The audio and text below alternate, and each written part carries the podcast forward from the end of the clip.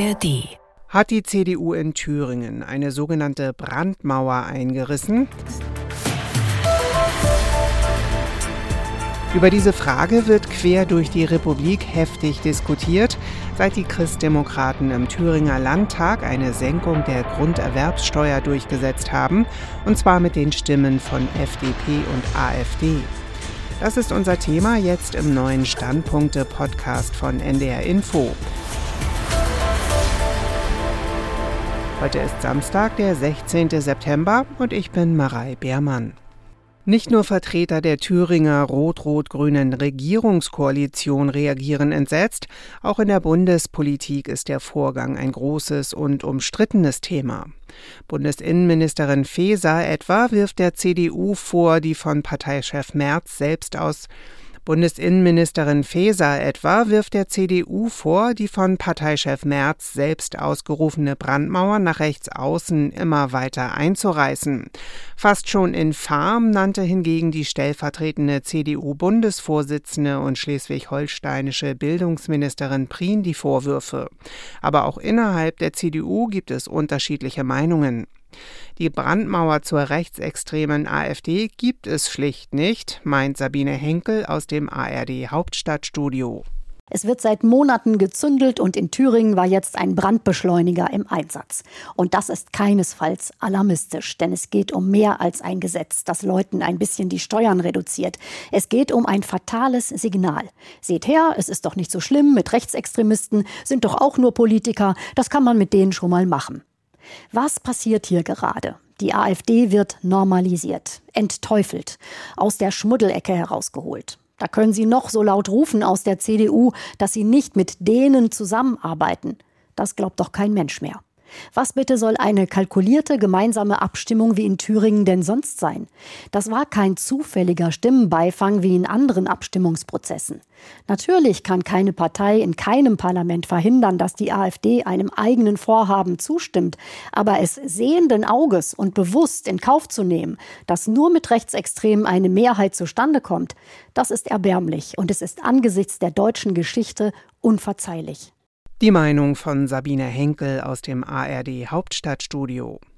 Die moralische Abscheu gegen die AfD hilft einzig und allein der Partei selbst, sagt Feuilleton-Redakteur Claudius Seidel im Podcast der Frankfurter Allgemeinen Zeitung. Ich glaube auch, dass die moralische Empörung über den Blödsinn, über den bösen Blödsinn, der relativ häufig von AfD-Leuten gesagt wird, durchaus berechtigt ist. Sie ist nur keine Waffe im politischen Kampf und insofern muss man sich eben, muss man eben ins Arsenal gehen und schauen, ob man da was Besseres findet. Und vom Volk, dem wir ohnehin mal unterstellen und das ja auch in Meinungsumfragen sagt, wir wählen sie aus Trotz, aus Protest und so weiter, dem Volk muss man sozusagen mit, dem, mit der moralischen Empörung schon gar nicht kommen, weil ich glaube, das wird dann dort nur so wahrgenommen, ja, das sind irgendwelche Schlaumeier aus dem Politik- und Medienbetrieb, die halten sich für moralisch überlegen. Umso heftiger werden wir sie auch in Zukunft ärgern. Sagt Feuilleton-Redakteur Claudius Seidel im Podcast der Frankfurter Allgemeinen Zeitung. Und auch viele Zeitungen haben eine Meinung zur Abstimmung im Thüringer Landtag. Für das Hamburger Abendblatt Online liegt die Verantwortung nicht bei der CDU allein. Die CDU verwirrt Freund und Feind mit einem Eierkurs im Umgang mit der AfD, den wirklich niemand mehr versteht.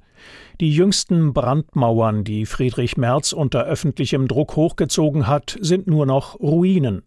Auf das nächste Bauwerk darf man gespannt sein. Biegsame Gärte könnte das neue Baumaterial werden. Die kleine FDP, die mit der AfD dem CDU-Antrag zugestimmt hat, tut mal wieder so, als hätte sie mit all dem nichts zu tun. Das ist feige und wenig glaubhaft, wenn man sogar den Ministerpräsidenten wie im Fall Thomas Kemmerich schon mit AfD-Stimmen wählen ließ. Aber nicht nur CDU und FDP kriegen ihr verbales Fett weg. Die Süddeutsche Zeitung sieht ein Versagen der demokratischen Parteien im Allgemeinen. In der Summe ergibt das alles das Versagen von Thüringen. Den Demokraten fehlen der Wille und das Verantwortungsgefühl, der immer stärker werdenden AfD gemeinsam entschlossen entgegenzutreten. Es ist ein Versagen, das sich auszubreiten droht in Deutschland. Die Märkische Oder-Zeitung aus Frankfurt an der Oder kann der Situation auch mögliche positive Effekte abgewinnen. Ist die gemeinsame Verabschiedung eines Gesetzes tatsächlich der vielbeschworene Tabubruch? Nein, ist es nicht. Auch wenn das in den Ohren vieler demokratischer Kräfte in Deutschland schockierend klingt. Es ist möglicherweise der erste Schritt heraus aus der Angst. Seit 2015 schauen sämtliche Parteien wie ein Kaninchen auf die Schlange AfD. Jede einzelne Entscheidung wird seitdem darauf abgeklopft, ob sie ihr nützen könnte. Sinnvolle Projekte werden beiseite geschoben, um ja der AfD kein Futter zu bieten. Nur so konnte sie das Mantra von der einzig wahren Opposition intonieren. 2024 wird in drei ostdeutschen Ländern gewählt. Überall dort wäre die AfD laut Umfragen zurzeit stärkste Kraft. Um das zu ändern, braucht es Mut, Mut der CDU mit bürgernaher Sachpolitik konservative Wähler zurückzuholen, egal was die AfD sagt oder tut, und Mut der linken Parteien, der CDU die Möglichkeit dazu zu geben. Und das waren die NDR Info Standpunkte für heute. Den nächsten Podcast mit Meinungen aus den Medien zu einem neuen Thema gibt es Montag früh wieder. Ihr findet ihn zum Beispiel in der ARD Audiothek und könnt den Podcast auch abonnieren. Bis bald, ich wünsche euch einen schönen Tag.